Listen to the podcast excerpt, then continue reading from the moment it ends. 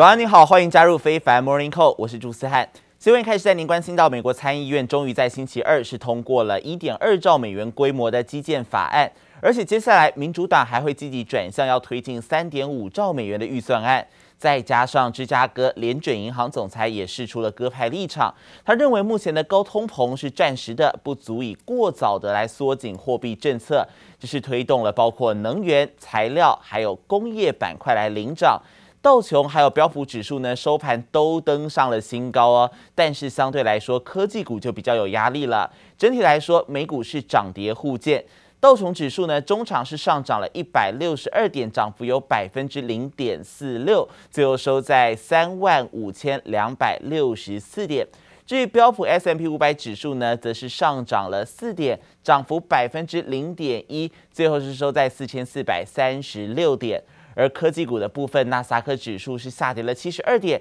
跌幅将近百分之零点五啊，最后是收在一万四千七百八十八点。而费城半导体呢，这个晶片股的部分跌幅更重，指数下跌了四十点，跌幅呢是百分之一点二，最后收在三千三百五十八点。其中像是美光记忆体大厂，它的跌幅更是深达百分之五以上，而台积电 ADR 也是下跌了百分之一点五七。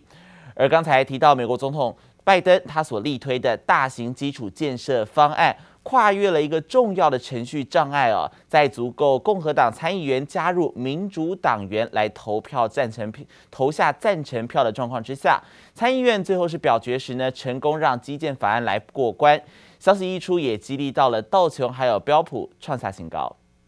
On this vote, the yeas are 69, the nays are 30. The bill as amended is passed. As you all know,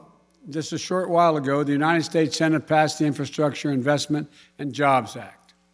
the very legislation I ran on when I announced my candidacy for the nomination for president.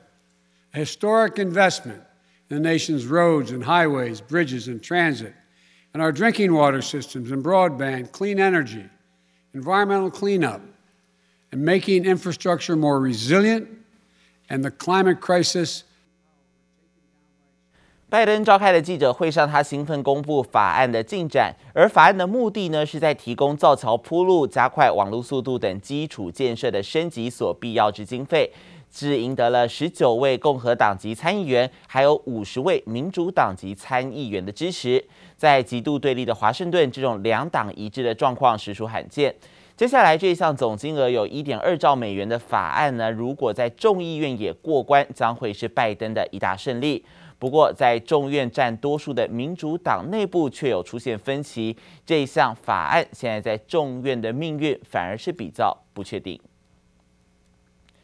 美国联准会三位决策官员九号都发表了鹰派谈话，强调美国经济正在快速成长，劳动市场虽然有改善空间，但是通膨已经可以达到升息的水准了，缩减量化宽松 QE 的时机也已经接近。这个呢，可以发现现在 Fed 啊，真的是鹰派鸽派看法相当两极哦，而且有可能会在秋季就要开始缩减购债规模了。而受到这一番言论的支撑，美元指数星期二曾经一度升到了九十三点一三九的两周半高点。高盛就认为，美国经济数据坚挺，对于美元提供短期支撑，但是预期美元将不会继续升值，因为未来几季全球经济走强，美国的复苏将会减缓。We've been seeing in, in the job market, in the labor market, we had a lot of strength come out of that jobs report on Friday. Of course, now we have this JOLTS number, uh, the top line figure surpassing 10 million. 各项就业数据表现亮眼，表示美国经济逐渐复苏中，理当振奋市场。不过，就业数据大幅优于预期，联准会何时该启动缩减购债的讨论再度浮上台面。 两名联准会官员最新表态，缩减购债不远了，并朝向开始讨论升息。Does that model forecast get the U.S. in good enough of a place where you do start to taper at the end of this year?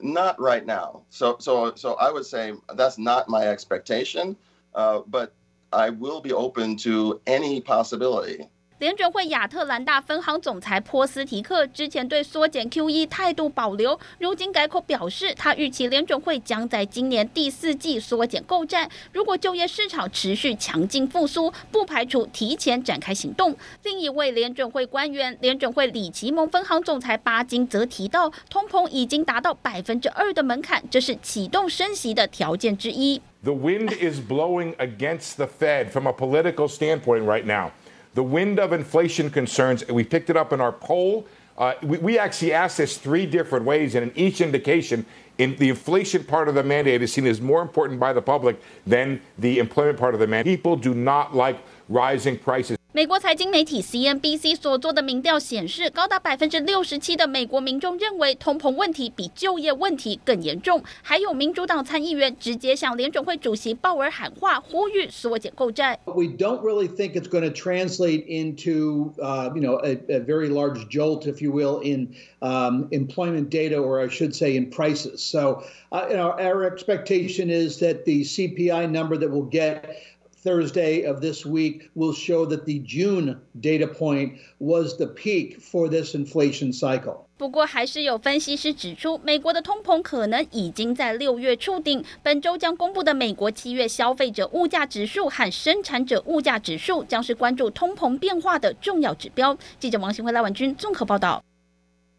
也来关心到美国国务卿布林肯，他星期一在马里兰大学发表了演说，表示美国虽然是全球最大的经济体，但是还可以做得更好，多次拿中国来做比较。布林肯他强调，必须立即投资基础建设，才能打破中国和俄罗斯所宣称的美国衰退论，因为再不集体直追，恐怕竞争力就会降低。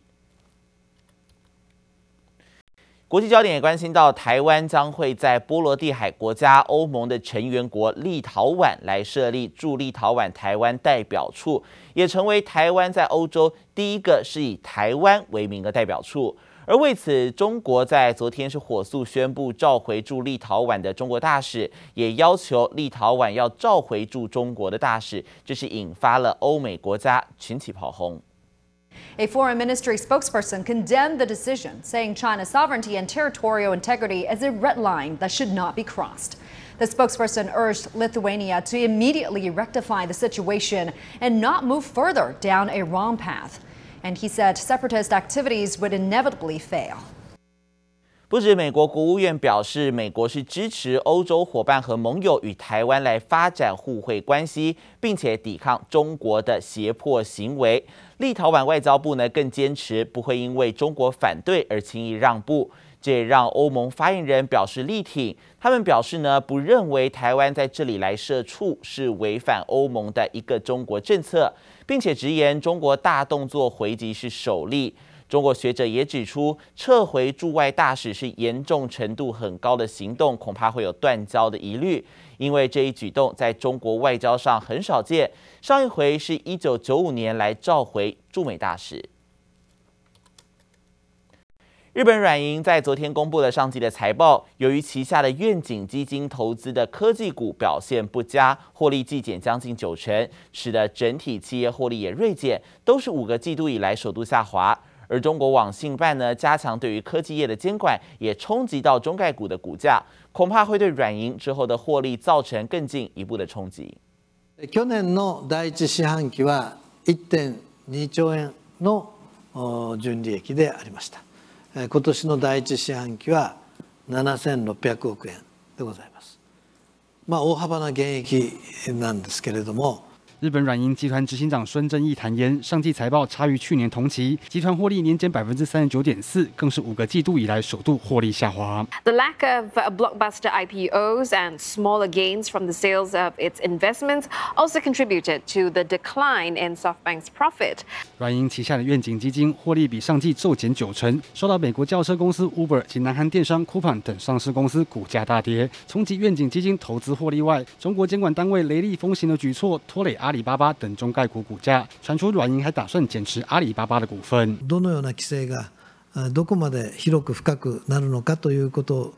を様子を见极めてからですね。またどの分野だったらあのリスクがより小さいのかということも今まだよくわからないので、